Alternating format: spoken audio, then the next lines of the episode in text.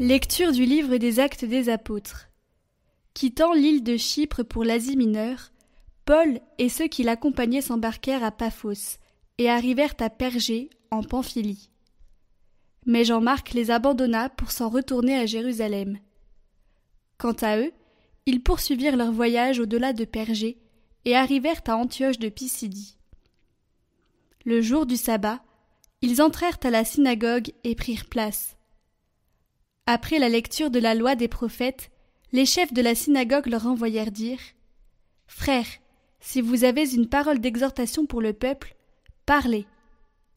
Paul se leva, fit un signe de la main et dit Israélites, et vous aussi qui craignez Dieu, écoutez. Le Dieu de ce peuple, le Dieu d'Israël a choisi nos pères. Il a fait grandir son peuple pendant le séjour en Égypte, et il l'en a fait sortir à bras étendus. Pendant une quarantaine d'années, il les a supportés au désert, et après avoir exterminé tour à tour sept nations au pays de Canaan, il a partagé pour eux ce pays en héritage. Tout cela dura environ 450 ans. Ensuite, il leur a donné des juges, jusqu'au prophète Samuel. Puis ils demandèrent un roi, et Dieu leur donna Saül, fils de Kish, homme de la tribu de Benjamin, pour quarante années.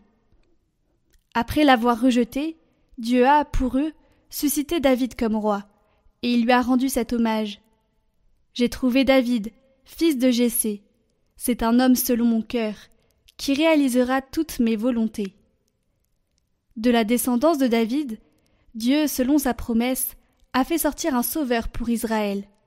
C'est Jésus, dont Jean le Baptiste a préparé l'avènement, en proclamant avant lui un baptême de conversion pour tout le peuple d'Israël.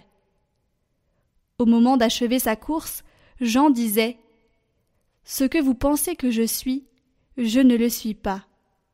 Mais le voici qui vient après moi, et je ne suis pas digne de retirer les sandales de ses pieds.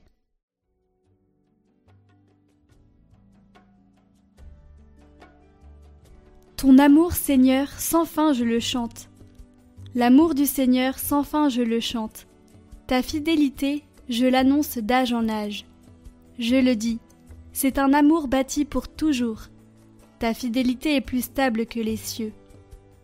J'ai trouvé David, mon serviteur. Je l'ai sacré avec mon huile sainte. Et ma main sera pour toujours avec lui. Mon bras fortifiera son courage. Mon amour et ma fidélité sont avec lui. Mon nom accroît sa vigueur.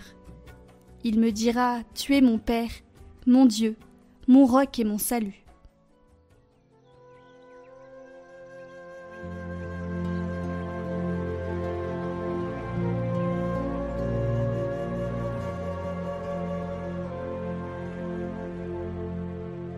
Évangile de Jésus-Christ selon Saint Jean.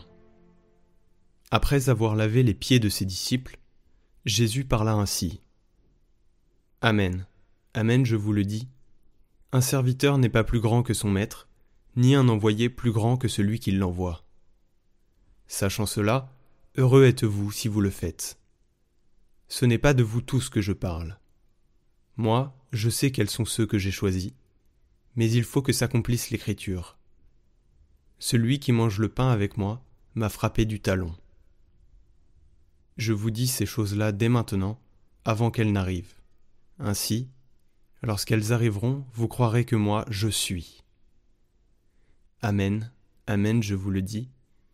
Si quelqu'un reçoit celui que j'envoie, il me reçoit moi-même. Et celui qui me reçoit, reçoit celui qui m'a envoyé.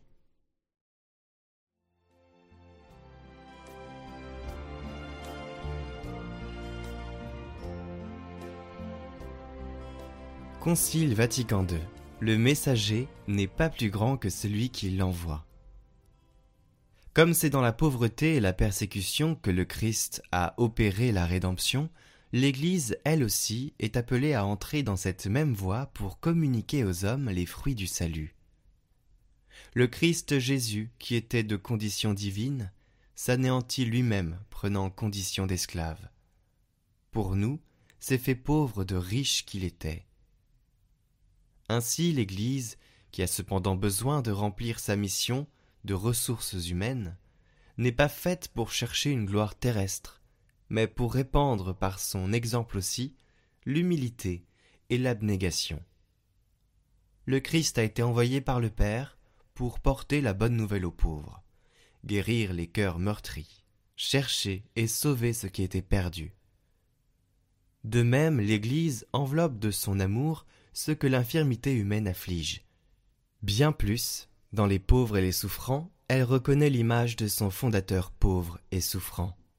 Elle s'efforce de soulager leur misère, et en eux, c'est le Christ qu'elle veut servir.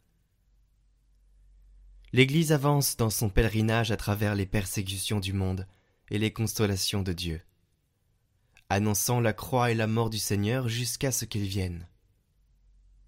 La vertu du Seigneur ressuscité est sa force pour lui permettre de vaincre dans la patience et la charité les afflictions et les difficultés qui lui viennent à la fois du dehors et du dedans, et de révéler fidèlement au milieu du monde le mystère du Seigneur, encore enveloppé d'ombre, jusqu'au jour où, finalement, il éclatera dans la pleine lumière.